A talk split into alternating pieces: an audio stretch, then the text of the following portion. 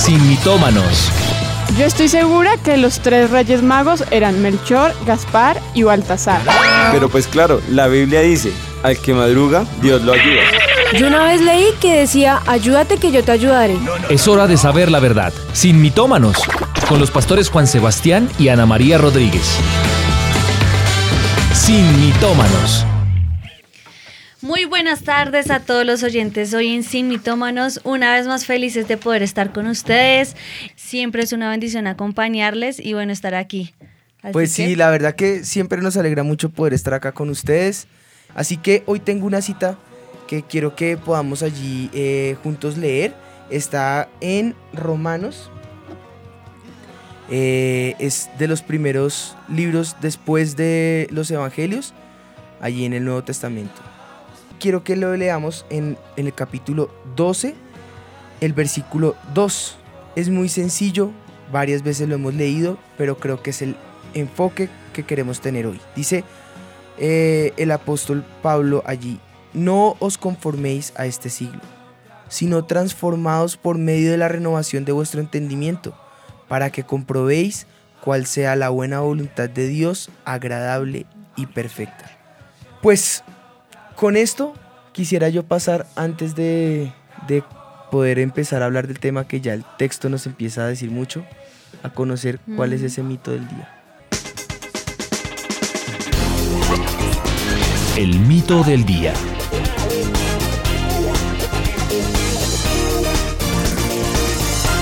Pastores, definitivamente que este mito a mí personalmente me hace pensar en mucho de lo que la gente está hoy hablando, digamos, afuera y hablan aún en las iglesias cristianas, porque el mito es uno viene a este mundo es a sufrir. Y pensaba, digamos, en todas las parejas hoy en día de jóvenes y aún de muchachos que no tienen pareja, que siempre dicen, venga, yo no quiero tener hijos porque es que para qué traerlos a este mundo a sufrir. Ese es el dicho. Ese es el dicho. Y se ha vuelto tan común, de verdad, yo lo he escuchado no solo afuera, sino aquí adentro también. No, eso, Y las hijos, mamás ¿para con qué? otro dicho, tranquilo papito que cada niño nace con un pan debajo del brazo. También, por otro lado. Pero ese es el mito del día. Mis Uno hijas nacieron este y yo era buscando el pedazo de pan y no lo encontraba. Mentira, no era un chiste muy malo. Sí, Yo malo, malo. malos. Esta semana has estado con unos chistes pésimos. Gracias, mi amor, yo también te amo. Bueno, ¿por qué Pero no tranquila escuchamos? que la otra semana es el día de vengarse. No, al contrario, es el Ah, Día de la es Mujer. el Día de la Mujer. Ay, no te pudiste. Bueno, yo creo que es hora de escuchar qué está preguntándose la gente en la calle. ¿Cree que vino a este mundo a sufrir? No, en ningún momento uno viene a este mundo a sufrir, vienes a vivir lo que Dios nos da en este planeta. Pues no, definitivamente no, uno se busca, se busca su propio destino. No, a salir adelante y superarse uno cada día mejor. No, cada quien se busca su modo de vivir. Si tú naciste, o sea, si quieres vivir mal, pues lo vives, eso es concepto tuyo, pero si tú quieres vivir bien, pues te, me- te pones unos objetivos, unas metas y buscas tu calidad de vida. Bueno, este, primero que todo, creo que cada quien elige cómo quiere vivir. Y el sufrimiento sí se lleva, pero cada quien sabemos cómo apartar eso de nuestras vidas. Todo es poco a poco y teniendo fe en Dios. Nunca, jamás. No vine a este mundo para sufrir. Cuando usted viene a este mundo es para, te- para ser feliz, nada, nada de sufrimiento. ¿Para qué cree que usted vino a este mundo? ¿Para qué creo? Para subsistir y seguir mi familia, seguir mi apellido, seguir mi existencia familiar. Pues para conocer el mundo y, y ser cada día mejor. Para hacer cosas grandes, para ser una triunfadora, para dejar huella en este mundo, para eso vine yo. Para ser feliz, para hacer muchas personas felices con la presencia de uno, yo creería. Pues el sentido de todo ser humano debe ser siempre estar en este mundo para vivir en sociedad, es decir, ayudar a los demás. Bueno, yo vine a este mundo con grandes propósitos. Cada quien se traza su meta y creo que vinimos a procrearnos para tener, como quien dice, nuestro, nuestro reemplazo, porque cada, se sabe que cada, cada quien, cada uno de nosotros vamos a vivir, pero vamos a morir. ¿Usted qué piensa si le digo que Dios lo creó con grandes planes en su vida? Que sí, que eso es verdad, porque gracias a Dios ya tengo un hijo y uno va mirando día tras día el plan que tiene en su vida. Puede ser, sí, pero no es eso es de pronto una teoría, ¿no? Porque nadie puede certificar que como lo haya creado Dios puede ser con grandes planes. Los planes los tiene de pronto uno, Él lo crea y los planes los tiene uno. Obvio, o si no, no estuviéramos en este momento aquí. Estamos para eso, para ser feliz y ser feliz a los demás, que es el gran logro de un ser humano. Que sí, pero primero tenemos que superar algunos obstáculos y ahí sí ya vendrán las grandes recompensas. Sí, obvio. Todo se hace con él, ¿no? Si no fuera por él, todo lo que tú te propones no sería exitoso. Yo digo por mí porque él me ha... O sea, todo lo que yo tengo, lo que yo se lo debo a, él. Sí, él nos creó para grandes propósitos. Bueno, es como obra y gracia al Espíritu Santo de mi Dios, porque eso es, todo es parte de mi Dios. Yo creo mucho en Él y por eso es.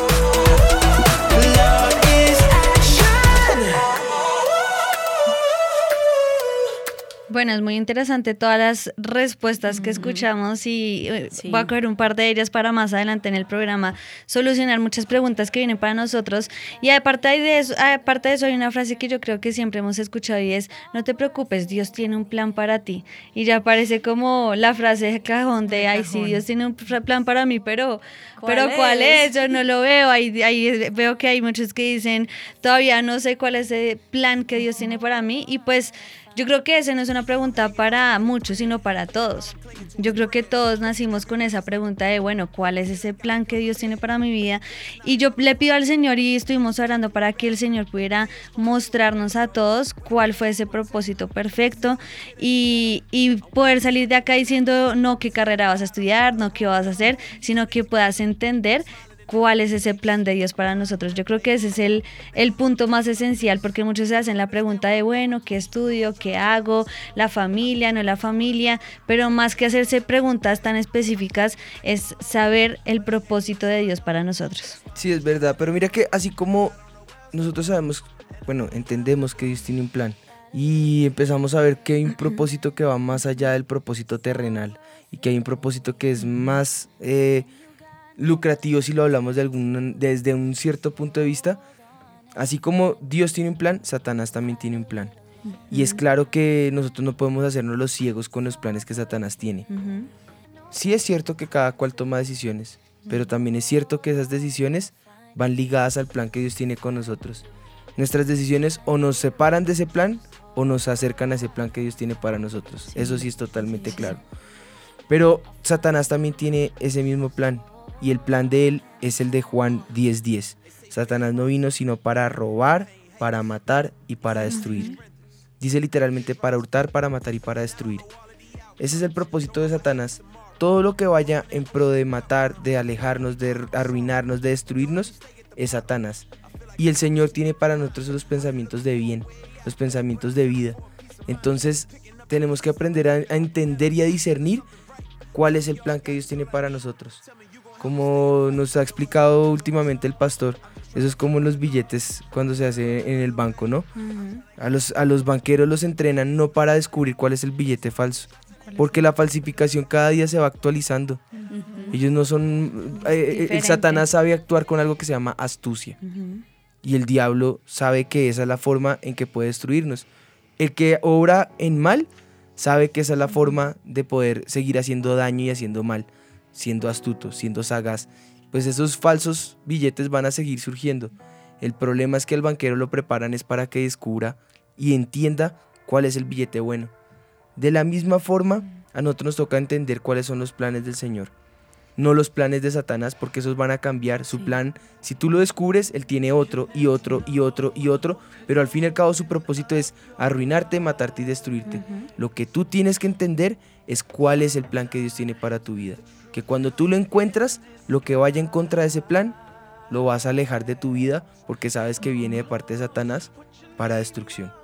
Entonces, ahora no podemos nosotros ser ciegos, tenemos que entender y saber cuál es el plan que Dios tiene para nosotros y, buscar que ese plan se haga realidad en nosotros. Las consecuencias de no estar en el plan del Señor van a ser devastadoras, van a ser en algunos casos hasta irreversibles. Pero ahora lo que nosotros nos toca es no escuchar lo que Satanás dice, ni escuchar las noticias de, de- del, del dolor y la frustración, no. Nos toca abrir los ojos a una realidad. Y antes de abrir los ojos a la realidad de Dios, hay que ver cuál es el plan que Satanás tiene. Y su plan final ha sido aún calculable y aún ha llegado a un punto que ha, llegado, ha llevado a los jóvenes a la destrucción y a la muerte, a la vergüenza. Es la primera etapa de esa destrucción, es la vergüenza. Avergonzarte a ti, delante de tus amigos, delante de, de tu núcleo social, delante de las personas que tienes a tu alrededor. Después de la vergüenza viene el caos. Después del caos viene la soledad. Después de la soledad viene la depresión. Y después de la depresión llegan al punto del suicidio. Y quiero que lo tengamos tan claro que de pronto ahora podamos pasar a esta sección que nos dé mucho más luz. Y esta sección es en la red. En la red.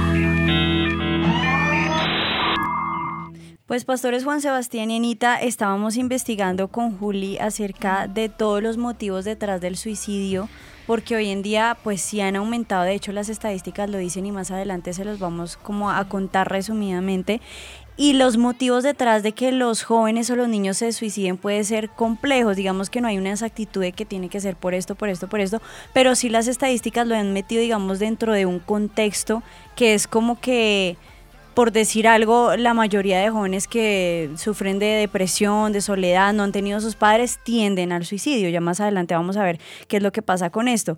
Y en los últimos tiempos ha aumentado el suicidio en los niños, pero dicen las estadísticas que mayormente cuando llegan a la adolescencia.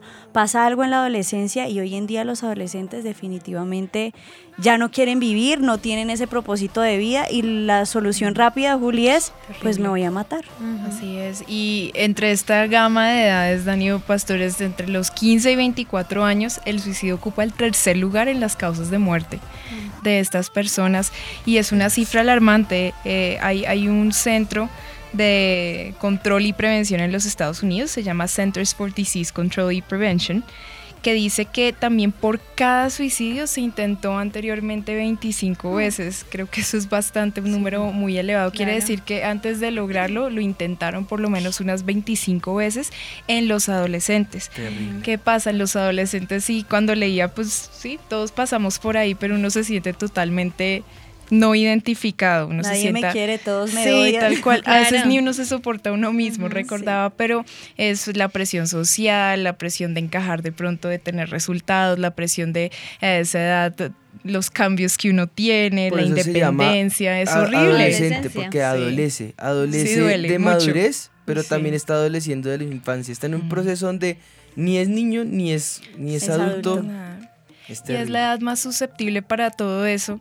Vemos estas cifras alarmantes, pero también hay unas características, Dani, de aquellos que están como más propensos a cometer el suicidio. Pues ¿no? miren que en los últimos tiempos, yo creo que aún lo hemos escuchado en la iglesia, ha aumentado el nivel de las depresiones en los jóvenes. Ahora es común escuchar todo el mundo que está sufriendo depresión o de diferentes trastornos psicológicos como digamos la bipolaridad. Hay muchos niños que de hecho ya desde chiquiticos los mandan al psicólogo porque están teniendo un trastorno bipolar. Y dicen las estadísticas que el 95% de los suicidios es de hecho por problemas que están teniendo allí psicológicos. Ha aumentado durante este último tiempo esos trastornos psicológicos.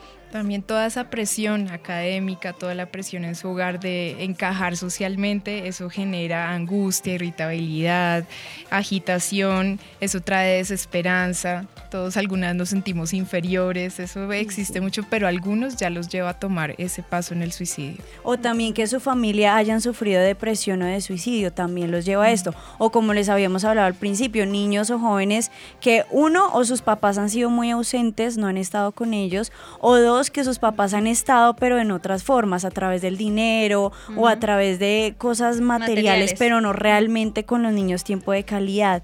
También los abusos emocionales, físicos, los abusos sexuales, también el suicidio ha aumentado mucho hablando de- del tema del programa de nuestra pastora por el bullying. Ha hecho Es que horrible. muchos niños y jóvenes lleguen al suicidio por el matoneo y el acoso que les están haciendo o en el colegio o en la familia o sus mejores amigos. Esto también ha hecho que los jóvenes se suiciden. Eh, perdóname, Juli, pero aparte también en el programa hablaban de mm, eh, cuando también no solamente por el bullying, sino que esta generación que se ha levantado es una generación también muy vu- vulnerable. señor. Entonces ya los llaman de hecho la generación de cristal, si no estoy mal, y es que con nada se rompen, o sea, cualquier cosa que les pasa en la vida, como los papás tratan de sobreprotegerlos tanto de maneras inadecuadas, se vuelve una generación que con cualquier cosa cuando se enfrentan a la realidad no la soportan. Por eso hay también ma- más, suicidios ahorita en los jóvenes y es porque se enfrentan a una realidad que no pueden soportar soportar ellos mismos, porque los están creando muy frágiles.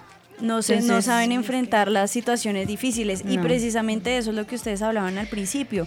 Los niños desde que son niños no saben, venga, usted para qué, para qué fue creado y eso yo me imagino que ustedes ya no lo explicarán más adelante, pero no solo el propósito de vida es para los grandes, porque uno lo tiende como a pensar que ya uno llega a una edad y uno empieza como a reflexionar en muchas cosas, Claro. pero yo creo que desde niño también uno tiene que, o como padres o como lo que sea, enseñarle a los Saber niños, venga, usted eres. nació por un propósito y usted tiene algo que cumplir. Sí. Y por eso los niños hoy en día, la base de todo lo que les estamos contando es que desde niños no saben, ellos piensan que vinieron aquí fue A sufrir.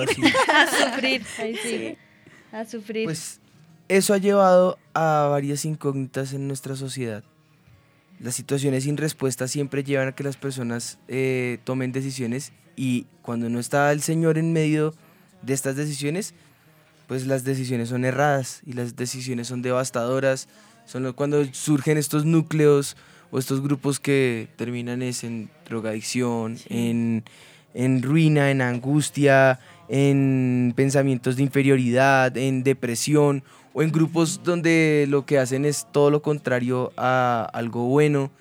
Y las amistades que empiezan a rodear y las fachadas que empiezan a tener y las eh, la ausencia de identidad lleva a que se enrolen en grupos que todos carecen de esa misma identidad, pero que se vuelve una fachada para que tengan algo que presentar distinto a estoy deprimido, me quiero suicidar, ¿no? Sí, sí, sí. Entonces eso es pura apariencia lo que los rodea. Y- que me impactaba que estaba escribiendo aquí a William Cadavid desde Avivamiento Nueva York y nos contaba que él trabaja en una farmacéutica que han hecho muchos estudios y que se han dado cuenta que el mejor amigo hoy en día del hombre se ha convertido en el celular. Ah, Entonces la gente Ya lo cambiaron. ya lo cambiaron. Y que la gente al recurrir siempre al celular se ha dedicado es a ese mundo, un mundo que ni siquiera existe porque no tienes contacto con las personas, no tienes contacto con la realidad. Y eso ha hecho que se pierdan en lo que realmente es este mundo y lo que pues estamos haciendo aquí en la Tierra. Cuando en la vida uno no tiene sentido, eso significa que uno perdió la esperanza. Muchos no tienen esperanza porque simplemente su, su- su- pues el sentido de la esperanza nosotros sabemos que está en el Señor. Pero cuando pierden la esperanza, pierden todo. Y entonces cuando se pierde la esperanza, ya no hay propósito ni hay sentido de vida. Entonces es razón de vida, esperanza y propósito. Y las tres llevan a frases que aún los mismos hombres de Dios en su momento manifestaron cuando estaban en esos momentos de desesperanza. Uno de ellos fue Isaías, cuando él clamó, en vano he trabajado, he gastado mis fuerzas sin provecho alguno. Job eh, eh, dice, eso está en Isaías 49, pero en Job 7 vemos dos casos cuando él exclama la frustración que él siente. En una dice, mis días se acercan a su fin, sin esperanza, con la rapidez de una eh, lanzadera de telar. O sea, si ustedes lanzan un telar, eso cae rapidísimo. O sea, como quien dice, se me acabaron mis días, ya para qué vivir. Y lo manifiesta peor aún en el 16. Dice, tengo en poco mi vida, no quiero vivir para siempre. Déjenme en paz, que mi vida no tiene sentido, exclama Job. Antes de llegar la abundancia y la bendición, él también exclamó esos momentos de desesperación, esos momentos de angustia y de dolor en su corazón. La gente piensa que la vida, aún en el Señor, eh, está totalmente plena. Y yo quiero desvirtuar ese mito antes de desvirtuar el importante. Nadie dijo que cuando te acercaras al Señor se iban a acabar los dolores y el sufrimiento y los momentos de dificultad. Pero sí tenemos la certeza que aunque siete veces cae el justo, de todas esas, el Señor lo, lo- va a levantar. Lo que sí va a haber es una escuela del Espíritu en todo esto. Una escuela donde vas a ser forjado en carácter, donde vas a ser formado en medio de esa tri- tribulación, donde te podrás levantar y donde podrás surgir en medio de esos momentos de, de dolor y de angustia. Pero mira, quiero desvirtuarte esa mentira y quiero que tú saques eso de tu mente y de tu corazón y puedas entender como lo dijo Jeremías en el capítulo 29 en el versículo 11. Dijo, porque yo sé los pensamientos que tengo acerca de vosotros, dice Jehová. Pensamientos de paz y no de mal, para daros el fin que esperáis. Pero me gusta más una versión actual que dice para, darlos, para darles el fin y la esperanza. Me gusta más esa versión y esa es la versión que yo quiero que utilicemos. Cuando nosotros entendemos que los pensamientos del Señor son de bien y no de mal, nosotros podemos entender que su fin y su esperanza vienen para nosotros. Y nuevamente, con Dios todo obra por fe. Cuando tú puedes creer, puedes romper con esos pensamientos que tal vez te alejan de la realidad. Puedes quebrantar ese pensamiento de soledad y de angustia y puedes empezar a soñar, puedes empezar a visionar, puedes levantarte sobre ese momento de dolor y empezar a ver que Dios para ti tiene un fin y tiene una esperanza. Así es. Eso es lo primero que hay que comenzar, ¿no? La esperanza. Y por eso si nos estás viendo, la única esperanza que puedes tener es ser primero hijo de Dios. Cuando conocemos al Señor como nuestro Salvador, ya tenemos esa esperanza y entonces ahí se resuelve la, primer, la primera pregunta de nosotros. O sea, ¿quién soy yo? Soy un hijo de Dios. Y eso es muy importante para todos los que nos están viendo, si nos estás escuchando, que sepas que eres un hijo de Dios y si no es así, escúchanos hasta el final del programa, te Sí, vamos a la acompañar. Esperanza, la esperanza viene cuando tú tienes al Hijo de Dios en tu corazón, porque Él es el único que puede traer esperanza y ahorita vamos a seguir hablando de esto. ¿Sabes? Yo no me quiero concentrar en el programa con los planes que Satanás tiene sobre tu vida. En este programa nos vamos a concentrar con los planes que Dios tiene para nosotros. Así es. Pero bueno, lo primero que queremos que sepan hoy es que el Señor nos creó para muchas cosas, menos para sufrir. Y si nosotros podemos ver, si vemos nuestras manos y esas huellas dactilares son diferentes absolutamente todas, son únicas. Y así nos creó Dios, todos somos únicos. Aunque aún los gemelos, mellizos, son únicos, son diferentes, no somos iguales a nadie. Y por Imagínate eso... que con eso que estás diciendo me acordé de un estudio que se hizo. Yo sé que no, era, no, no, no- debía intervenir, pero me acordé. La tecnología ha llegado a avanzar tanto que han descubierto que aún la forma de caminar es particular. Ujú. Nadie ¿En serio? camina igual que otra persona. Y a través de eso podrían identificar a una persona que no tiene huellas, que no tiene cédula, que no tiene identificación, solamente con la forma de caminar. O sea que eres particular. O sea, Dios se tomó el detalle y la dedicación de crearnos a cada uno especial. O sea, tú no fuiste creado al azar, así por la suerte, como dicen algunas personas, sino que o por Dios... una explosión. Sí, por no, Dios te creó único, te detalló, te dio hasta particularmente todas las cosas para ti. Dios te creó con un propósito, pero yo quiero también decir que lo primero es que no nacimos con un propósito, sino que naciste para su propósito. Nosotros no estamos aquí por un propósito, sino que dice la palabra del Señor en Colosenses, porque en Él fueron creadas todas las cosas, las cosas en los cielos y las cosas en la tierra, visibles e invisibles, sean tronos, sean dominios, sean principados, sean potestades, sean principados, sean... eh, todo fue creado por medio de Él y, para, él.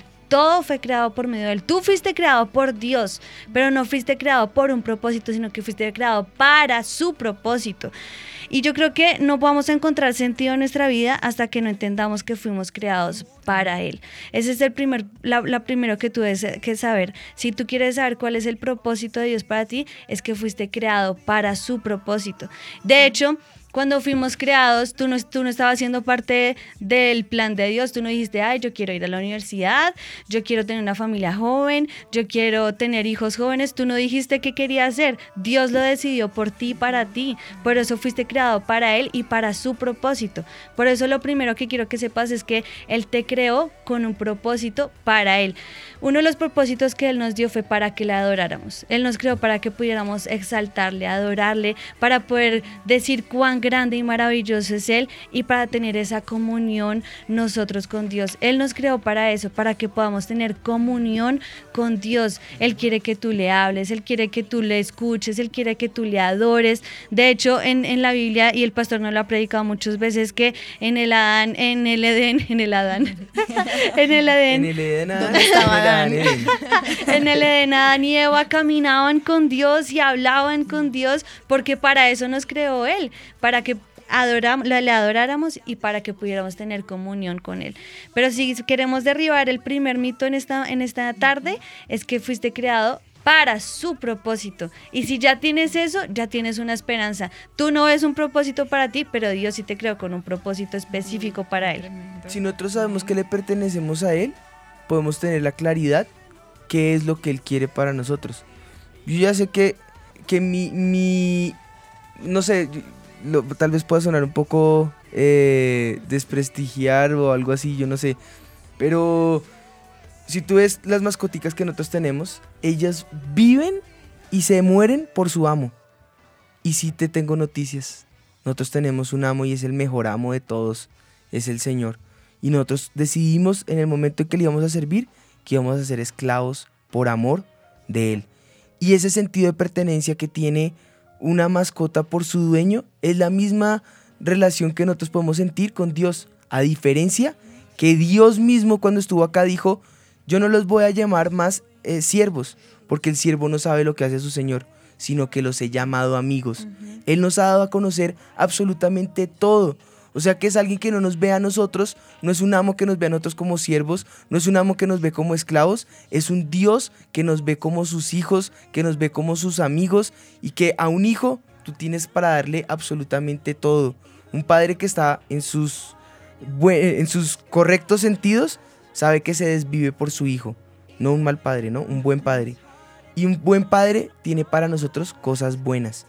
Dios para nosotros tiene cosas buenas. Él no vino para que nosotros sufriéramos, Él no vino para que nosotros tuviéramos hambre, Él no vino para que nosotros padeciéramos, Él vino para demostrar su amor, Él vino para traer misericordia, Él vino para traer reconciliación, pero Él vino para demostrar que Él era amor y que ese amor se había manifestado con nosotros y que ese amor se manifestaba plenamente en el Hijo de Dios. Él vino para traer esa relación para que nosotros pudiéramos entender que tenemos un Padre, que aunque nuestros padres terrenales tal vez parezcan ser eh, malos, parezcan eh, olvidarse de nosotros, parezcan estar lejos, tenemos un Dios que no se ha olvidado de nosotros, tenemos un Dios que nos ha adoptado, tenemos un Dios al cual podemos llamar Abba Padre y ese Abba Padre es papito mío. Tú le puedes decir a Él que Él es tu papito, que lo puedes amar, lo puedes abrazar, aunque no lo puedas ver, aunque no lo puedas palpar, lo puedes sentir y puedes saber que Él está junto a ti porque Él responde a todas tus necesidades.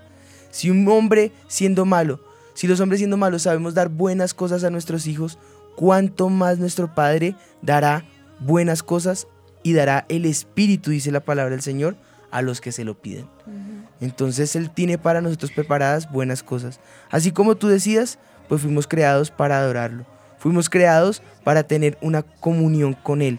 Comunión es común, unión, una unión única y común que podemos tener eh, eh, con Él. Pero también cuando fuimos creados, fuimos creados para que le habláramos.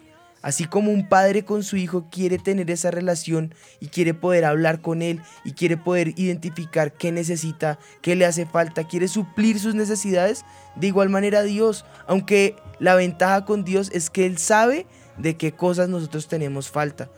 Y aunque Él lo sabe, Él no quiere responderlas porque sí, Él quiere esperar que tú le hables, Él quiere esperar que tú te acerques a Él, Él quiere esperar que tú tomes esa decisión de hablar con Él y de tener esa cercanía con Él. Y entonces podremos hablar de esa relación con el Padre a fondo en otro programa que tal vez eh, hagamos acá en Sin Mitómanos. Pero hoy queremos entender que esa relación con Dios nos une a Él y nos ayuda a entender cuál es ese propósito que tenemos para esta vida.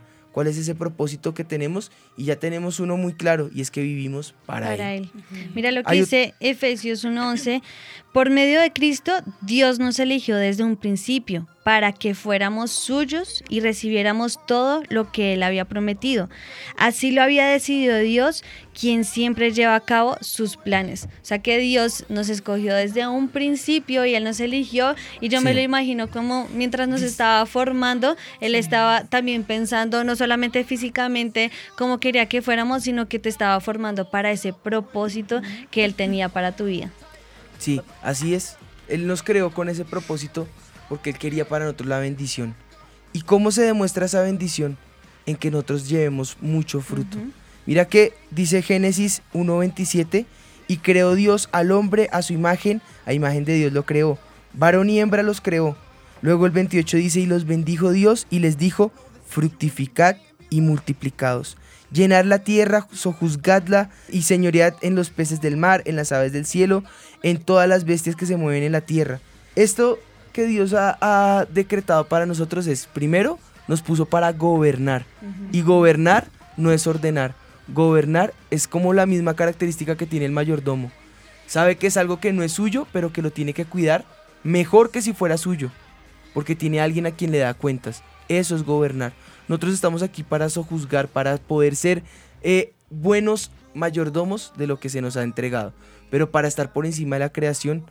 Por eso sale el dicho entre los creyentes que somos la máxima expresión de la creación de Dios. Es por eso, porque su expresión máxima fue en nosotros y a nosotros nos puso para eso, pero también nos puso para que fuéramos y lleváramos mucho fruto. Tú fuiste creado para fructificar. ¿Qué es fructificar? Significa dar fruto, significa dar dicha de alguna cosa, es avanzar, nunca quedarme rezagado. Es que cuando yo estoy puesto en este lugar, fui puesto para llevar mucho fruto, para progresar, para prosperar en todas las cosas, en todas las áreas de la, vida. No solo fructificar significa tener éxito profesional. No solo fructificar significa eh, tener eh, buenos comercios, hacer bien la tarea, eh, responder en la tarea en que yo he sido puesto, no. También es ser una mejor persona, también es ser responsable de mi familia, también es tener salud, también es ser bendecido, es ser puesto por encima de los demás, es tener virtudes que otros no tienen. Todo eso es fructificar. Es lo que dice la palabra del Señor, que nos pondrán arriba siempre y no abajo, que seremos cabeza y no cola. Y tal vez tú digas, bueno, y si eso es fructificar, ¿yo por qué no he fructificado? La pregunta es, ¿lo has pedido? Claro. O has trabajado. ¿Has trabajado? eso. Santiago dice, codiciáis y no tenéis, matáis y ardéis en envidia, combatís y lucháis y no tenéis lo que deseáis. ¿Por qué? Que no pedimos. Ah, si no pides, puedes luchar, puedes codiciar, puedes arder en envidia, puedes remorderte por dentro, morderte la lengua y hacer lo que sea y nunca va a pasar nada, porque partimos del hecho primero porque fuimos creados y es para comunicarnos con Dios. Pide, Dios mío, yo quiero ta ta ta ta ta ta ta y sé específico y Dios te va a responder en esa área. Pero Así créeme, fuiste llevado para que lleves mucho fruto. Al 30, al 60 y al 100 por uno, dice la palabra del Señor. Y yo creo que una vez nosotros seguimos ese propósito que Dios tiene para nosotros, yo creo que ahí es cuando podemos decir que nosotros también estamos aquí para ser bendecidos y para bendecir. Y yo creo que la bendición de Dios siempre va a estar sobre nuestras vidas cuando nosotros podemos caminar sobre ese propósito. Yo siempre he dicho y en una consejería le dije a alguien, ella me decía, pero es que ¿por qué me pasan todas estas cosas? Y yo le decía, es que Dios tiene una meta y un propósito bendición para ti, pero como también tenemos nosotros nuestro libre albedrío y lo que queramos hacer, nosotros podemos hacer todo esto para poder llegar a esta meta. Algunos lo hacen porque se olvidan del propósito, pero otros lo hacen, ¿sabes por qué? Porque quieren el atajo, el camino corto.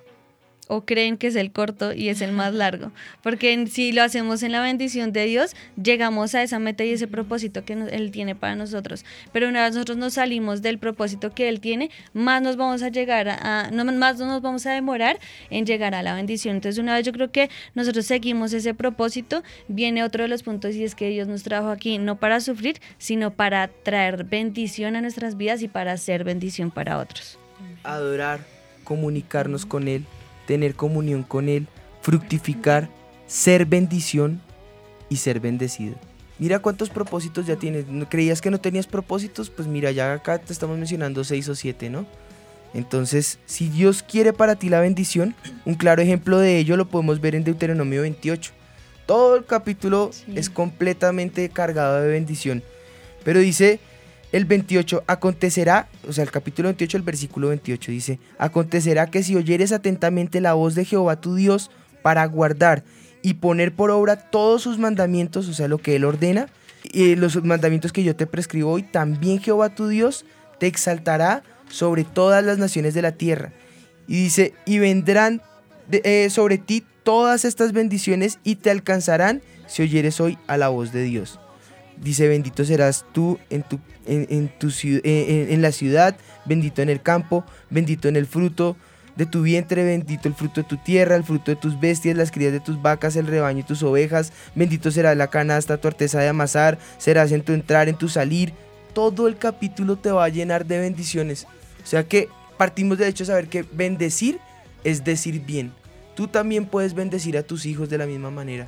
Pero además de eso, está lo que el pastor nos ha dicho, que es el camino a la bendición, que es proferir bendición y es profetizar. Es cuando viene una palabra cargada de parte del Espíritu sobre tu vida.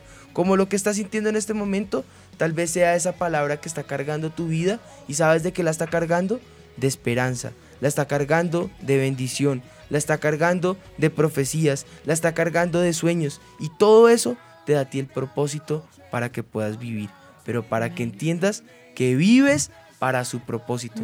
Si tú no te sales del propósito que Dios tiene para tu vida, es porque no te has salido del propósito que representa estar en Él. Entonces cuando tú estás en Él, todo el propósito de Dios recae sobre ti.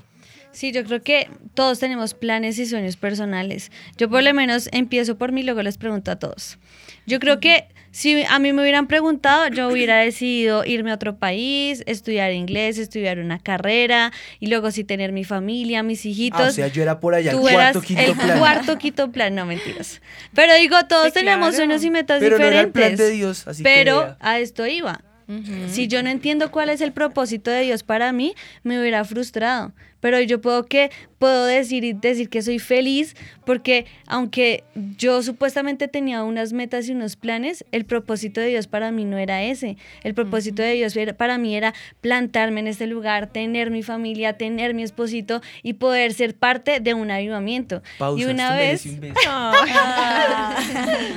y una vez yo entiendo cuál es ese propósito de Dios para mí, pues puedo caminar en la bendición de Dios y vi- vivir en la plenitud y en la felicidad de Dios, sabiendo que estoy haciendo su propósito. Y siempre tenemos planes y metas, pero la palabra dice, porque mis pensamientos no son vuestros pensamientos, ni vuestros caminos mis caminos, dijo, dijo Jehová. Como son más altos los cielos que la tierra, así son mis caminos más altos que vuestros caminos y mis pensamientos más que vuestros pensamientos.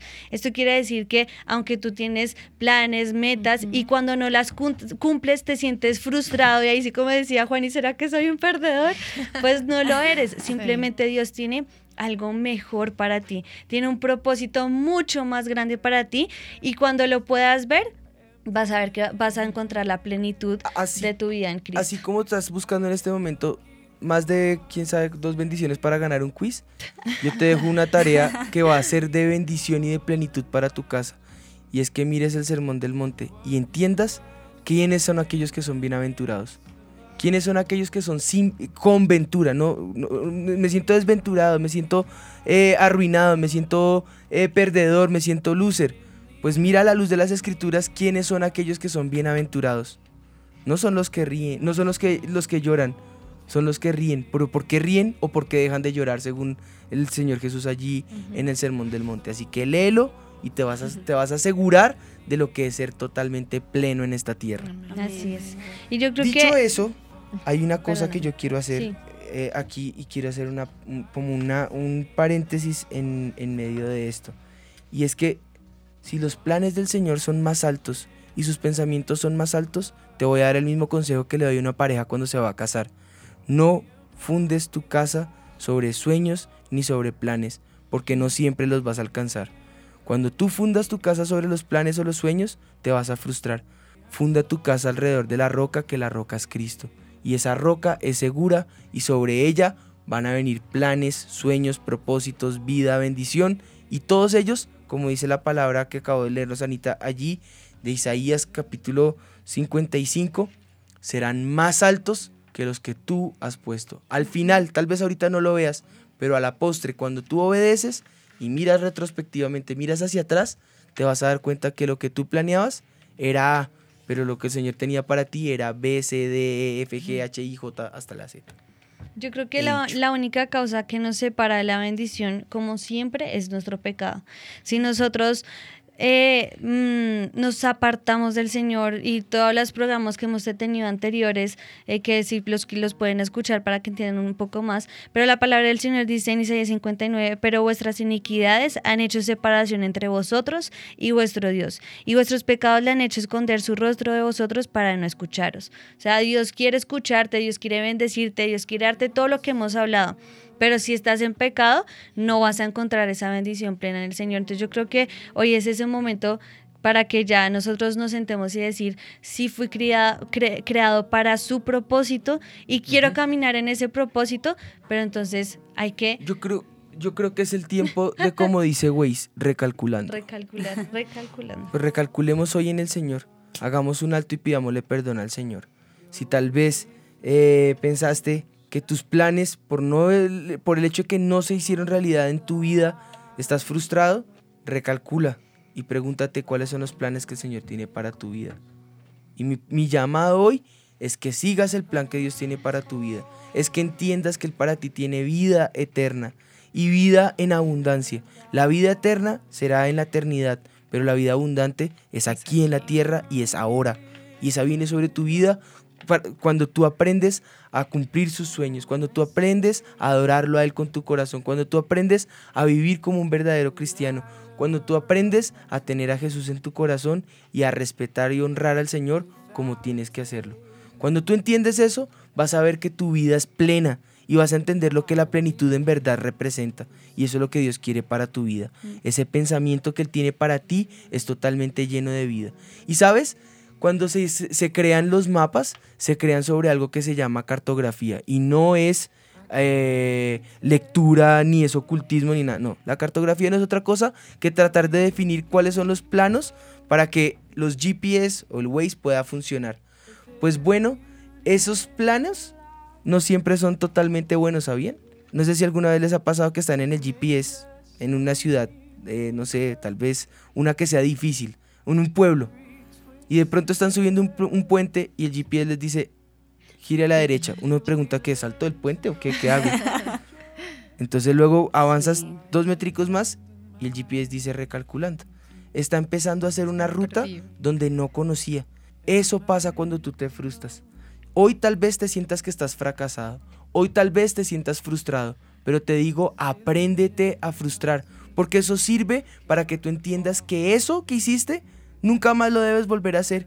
Y nunca más vas a volver a saltar del puente a la derecha. Sino que ya sabes que 200 metros adelante tienes una oreja para recalcular. Porque es que en, la- en las frustraciones de la vida tenemos dos opciones, o quedarnos en la frustración o aprender de la frustración y seguir adelante. Aquí hay un caso, pastores Juan Sebastián y Anita, que de hecho ella me está pidiendo que no diga el nombre en vivo, pero es un caso pues muy válido. Ángela, no te preocupes. Ah, mentira, no, yo no sé quién es. Es una colombiana que en este momento ella está viviendo en España y ella me estaba ahorita contando mientras ustedes estaban hablando. Ella me decía, yo cómo puedo entender realmente que Dios tiene un plan conmigo si toda mi vida ha girado en torno al sufrimiento. Ella estaba contándonos que cuando era pequeña ella vivía con su madre y su madre la abusaban y por ende ella también la abusaron. Luego tuvo diferentes situaciones aquí en el país.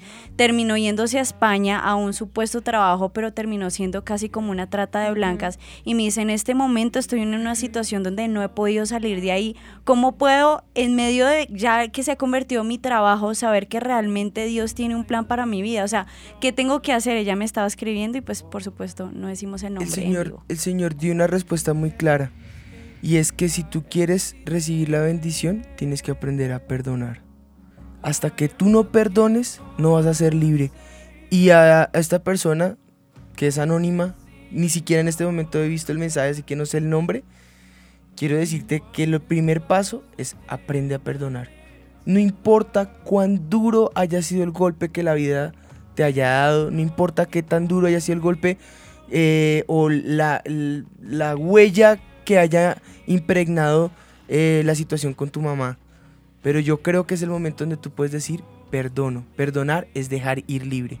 Y en Mateo está muy claro el perdón cuando un rey eh, perdona una deuda grande de una persona. Pero este es incapaz de perdonar a alguien que le debía cientos. Él debía millones y miles, pero el otro le debía cientos. Cuando el rey se da cuenta que él no pudo perdonar estos cientos, manda que lo encarcelen y, que y que se quede allí hasta que pague el último céntimo que le debía al rey. Eso mismo pasa con el Señor. Él tiene para ti pensamientos de bien, Él tiene para ti sueños, Él tiene para ti propósitos, pero tú estás allí cautiva de una situación que no pudiste perdonar. Si tú dejas ir libre a esta persona, si tú perdonas a esta persona, te aseguro, el reino de los cielos se ha acercado no solo a ti, sino a esa persona. y se van a abrir las puertas de bendición sobre tu vida y lloverá bendición hasta que sobreabunde. Así que el primer paso sería es. Lo segundo, entender que todo lo que te sirvió hasta el momento en esta vida fue para que tú pudieras el día de mañana alentar a otros. No te imaginas la cantidad de personas que necesitan de ese apoyo que tú puedes brindar en el momento en que tú entiendas la bendición que Dios tiene para tu vida.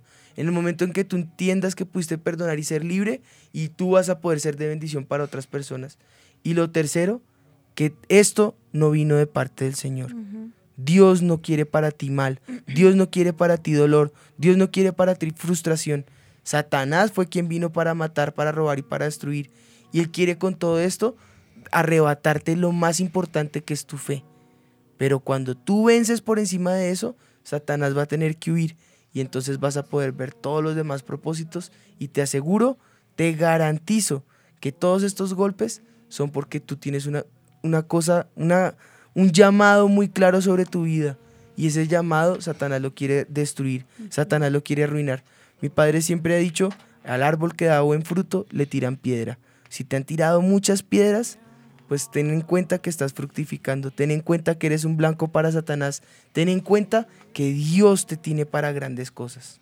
Sí, yo creo que así como tú decías, lo último que debemos saber es que todos fuimos eh, creados con una misión también. Y así como todos somos diferentes, toda nuestra misión, toda la misión de cada uno de nosotros es diferente. En, en el área donde estás, en el área donde el Señor te puso, Él tiene una misión para ti. Y es entender esa misión por la cual estás. La primera misión que Él nos dejó es predicar el Evangelio. No más haciendo eso, yo hoy lo podemos hacer a miles de personas que nos están escuchando o tú lo puedes hacer al vecino que lo tienes en tu casa. No importa. Lo importante es que cada uno de nosotros tiene una misión y el Señor la puso ahí porque decía un hombre de Dios mm, que de pronto tú recuerdas cuál es. Y es que el día que no encuentre cuál Me es ese propósito de Dios para mí, entonces es mejor que me muera. Y él decía eso, ya siento que cumplí el propósito de Dios para mí y efectivamente pues ese día se fue con el Señor. Y efectivamente no me acuerdo quién fue. No sé, pero lo, lo vamos a, a hacer. Pero yo creo que todos estamos aquí para cumplir ese propósito que el Señor, no- por el, que el cual el Señor nos creó. Esa misión de la que tú estás hablando, resulta que muchas veces esa misión puede ser más lejana de lo que nosotros pensamos. Claro. Otras veces es más cercana. Y resulta que cuando tú te vuelves una misión cercana, pues con más ímpetu Satanás te va a atacar. Así que ten en cuenta que en este momento eres un blanco enorme, una diana, el 10 de Satanás. Y eso es muy bueno porque eso quiere decir que el propósito del Señor Es contigo es certero. Y ahí sí lo que, lo que, lo que tú querías comentar. Eso que no, tal vez unos dirán, ay, pero ellos no han sufrido lo que yo he tenido que sufrir.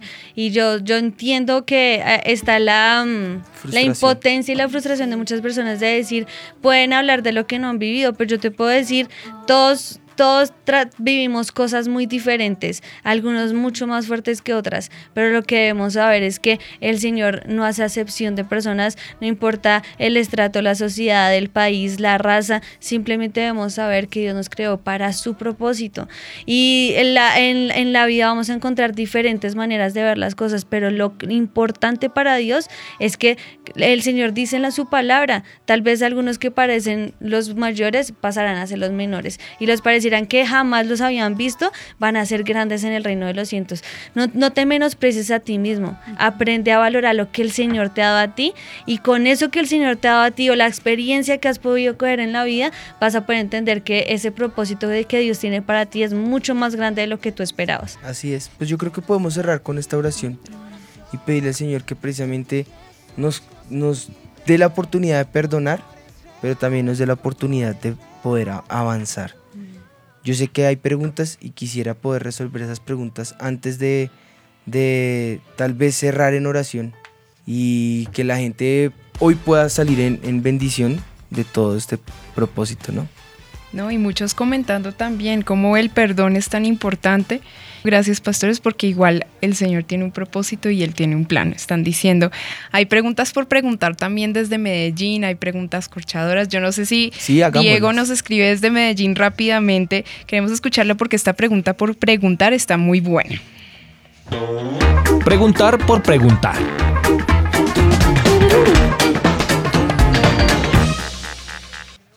Bueno, Diego nos escribe desde Medellín y dice pastores, y está muy buena esta pregunta, ¿por qué vemos y yo veo personas aquí que no son cristianos, no aman al Señor, son impíos, pero son prósperos? ¿Acaso es que tienen la bendición? Ajá. Sabes que hay algo muy importante y es lo que hemos estado diciendo. El propósito principal nuestro es entender que pertenecemos. Ese sentido de pertenencia te da a ti algo que es identidad. Y esa identidad nosotros los creyentes la tenemos en Jesús. Cuando tú entiendes que Él es la salvación, entiendes que eres pleno. Y cuando tú entiendes que esa salvación se ha hecho real en tu vida, tú puedes decir, efectivamente, tengo toda la esperanza de que Dios va a hacer algo bueno en mí. Y esa palabra salvación tiene dos significados. Uno es soter, que es salvar, pero el otro también es soso. Y esa palabra soso eh, representa algo que los pastores siempre nos han dicho, que soy salvo del, del alma, sano del cuerpo y libre de ruina. Pueda que, sea, pueda que sea una persona que haya sido próspera, pero la pregunta es, ¿fue bendecido?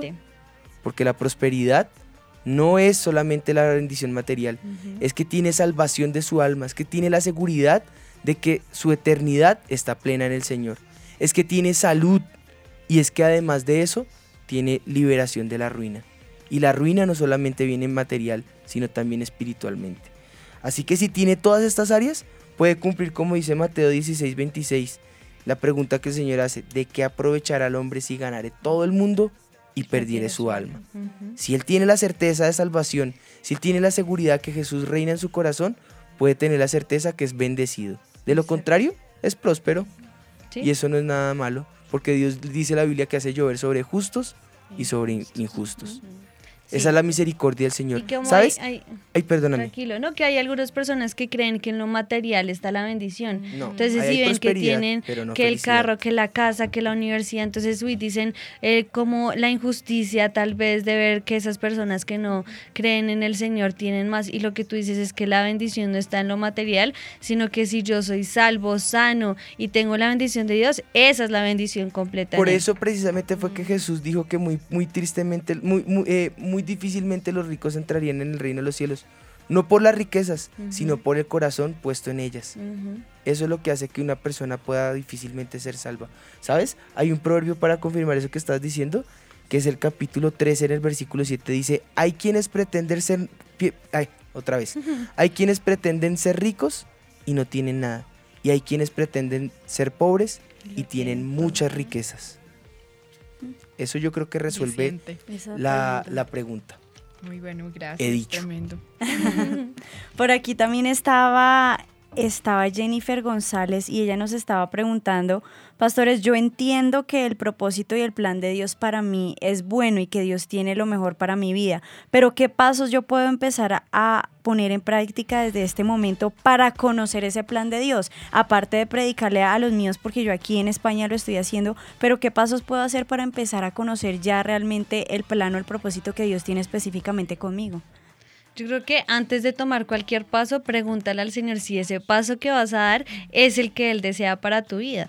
Nosotros, digamos, antes de casarnos, no dijimos nos casamos a la loca y listo y ya, sino que nosotros oramos, le pedimos al Señor señales y supimos que era su propósito y ese plan perfecto para nosotros. Y por eso ahora podemos ver la bendición en esa decisión. Entonces yo creo que antes de decirte, toma este paso, es decirte, lo que estás pensando realmente es lo que Dios quiere para ti, pregúntale al Señor qué es lo que Él quiere para ti y Él te va a ir encaminando y Él te va a ir diciendo. A mí me gustó un versículo en Isaías, no, no me acuerdo bien dónde está, pero Él dice que Él está a nuestra espalda diciéndonos cuál camino debemos tomar, diciéndonos qué debemos hacer. Si tú te metes en esa relación íntima con el Espíritu Santo y lo haces tu mejor amigo y decides que Él dirija tus planes, te aseguro que no vas a tener la duda de decir qué paso debo tomar, sino Espíritu Santo, por favor, tú dirígeme y dime qué paso debo tomar, qué debo hacer, para dónde debo coger. Y si tú haces eso, más que cuestionarte qué debo hacer,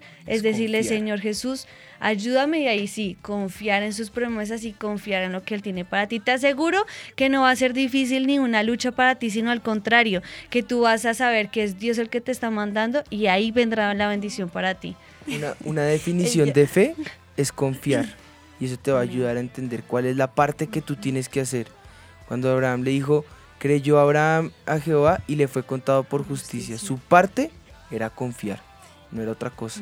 La parte que Pedro tenía que hacer para que pudiera caminar sobre el agua era confiar. No era dárselas de muy duro, no era creer que no, no, era confiar. El Señor dijo, ven, si confías, no te hundes. Mira que es impresionante, pastores, porque ella preguntó eso y luego la pastora Anita empezó a hablar, a hablar del matrimonio y dice, habló del matrimonio, no lo puedo creer porque yo me quiero casar en este momento y estaba en planes de casarse. Y dice, ¿cómo así? ¿Quién, cómo, ¿Cómo es que ellos hacen para saber todo lo que está sucediendo conmigo? Pero ahí está la respuesta, precisamente era para ella. Amén. Pues descanso en el Señor de saber que Él tiene todos nuestros Ay, pasos asegurados. Y también confío en el Señor que ese propósito sobre tu vida se va a hacer realidad. En el momento en que tú entiendas que tu propósito es Él, Él va a entender que el propósito está listo para venir sobre ti. Ujú. Mira, dice Isaías 30, 21. Entonces tus oídos oirán a tus espaldas palabra que diga, este es el camino, andad por él y no echéis a la mano derecha ni tampoco torzáis a la mano izquierda. Si nosotros lo tenemos a él, a nuestros oídos, escuchando todo lo que él tiene para nosotros, él es el que nos va a decir, vayan hacia acá o vayan hacia acá, cuál es el camino que deben tomar. Pues qué bueno. Yo solamente puedo ver en todo esto que el Señor es totalmente eh, claro y sobre todo que sus pensamientos, como dijimos ahorita, son de bien. Y yo creo que lo que Él quiere para ti es lo que dice precisamente la cita que leí, darte el fin y la esperanza. Hoy oro al Señor en el nombre de Jesús que esa esperanza sea recobrada sobre tu vida, sobre aquellos que estaban diciendo mis padres fueron injustos, fueron infieles, nos abandonaron. Yo les tengo noticias del cielo. Hay un Padre celestial que les ama, que su único propósito es demostrarles su misericordia, que aunque tal vez sus padres, así como ustedes pueden tomar decisiones, tal vez sus padres tomaron decisiones y esas no fueron las correctas, pero yo te animo en el nombre de Jesús que no por esas decisiones incorrectas juzgues al Señor, sino por el contrario te acerques al Señor y tú no cometas el mismo error que tus padres cometieron. Aprende de ellos, aprende de esos errores, levántate, confía en el Señor, espera en Él y vas a ver cómo viene la salvación del Señor sobre tu vida. Padre, hoy oramos que tu propósito sea establecido en nuestros corazones, que podamos entender que fuimos creados con múltiples propósitos, adorarte, comunicarnos contigo, acercarnos a ti, hablarte, fructificar, ser bendecidos, ser de bendición para otros, ser llenos de esperanza. Y yo te pido, Espíritu de Dios, que con ello vengan también las bendiciones materiales, que sé que muchos las están esperando. Desata, Señor, esas bendiciones sobre cada uno de nosotros. Desata, Señor, tu pensamiento de bien, tu propósito, ese plan que es más allá del nuestro, ese plan que va más allá de nuestras esperanzas. Nuestra mente es limitada, pero la tuya es ilimitada, Señor. Y yo te pido, Espíritu de Dios, que ese plan ilimitado tuyo venga sobre nosotros. Que cuando mañana amanezca esa bendición sobre esta noche de tal vez dolor y turbación, podamos sonreír, podamos glorificarnos, glorificar tu nombre, podamos exaltarte, podamos sonreír y, y gozarnos con ese plan pleno que tú tienes para nuestras vidas, Señor. Oro por los hogares que están destrozados, oro por las familias que están rotas, oro por los hijos que están siendo abandonados, oro por los padres que están a punto de tomar decisiones erradas, oro por los jóvenes, Señor, que están tomando decisiones en sus vidas, qué carreras estudiar, eh, con quién se van a casar, tal vez decisiones aún más serias, si salir de su hogar, si no, sobre los planes que Satanás también tiene, Señor. Yo cancelo todos esos planes que Satanás ha querido levantar para destruir, para arruinar, para derribar, para hurtar, para matar, todo espíritu de suicidio, todo rechazo que se ha levantado sobre los jóvenes, todo bullying o, matoneo que ha traído depresión, que ha traído ruina, que ha traído soledad, que ha traído ausencia de identidad. Yo ato esos planes y ordeno en el nombre de Dios que tú, en el nombre de Jesús, que tú frustres ese plan que Satanás quiso levantar sobre las personas. Y ahora tu propósito sea establecido, Señor. Ahora tu voluntad sea hecha, Señor. Como dice la palabra del Señor, esa sea hecha tanto en el cielo como aquí en la tierra, Señor, y que podamos fructificar, que sea ese fruto digno de bendición, digno de gloria y de honra, Señor, al ciento por uno nosotros, en el nombre de Jesús. Te doy gracias, Señor. Amén y amén. Amén. Amén. Sin mitómanos. Yo estoy segura que los tres reyes magos eran Melchor, Gaspar y Baltasar. Pero pues claro, la Biblia dice, al que madruga, Dios lo ayuda. Yo una vez leí que decía, ayúdate que yo te ayudaré. Es hora de saber la verdad. Sin mitómanos. Con los pastores Juan Sebastián y Ana María Rodríguez. Sin mitómanos.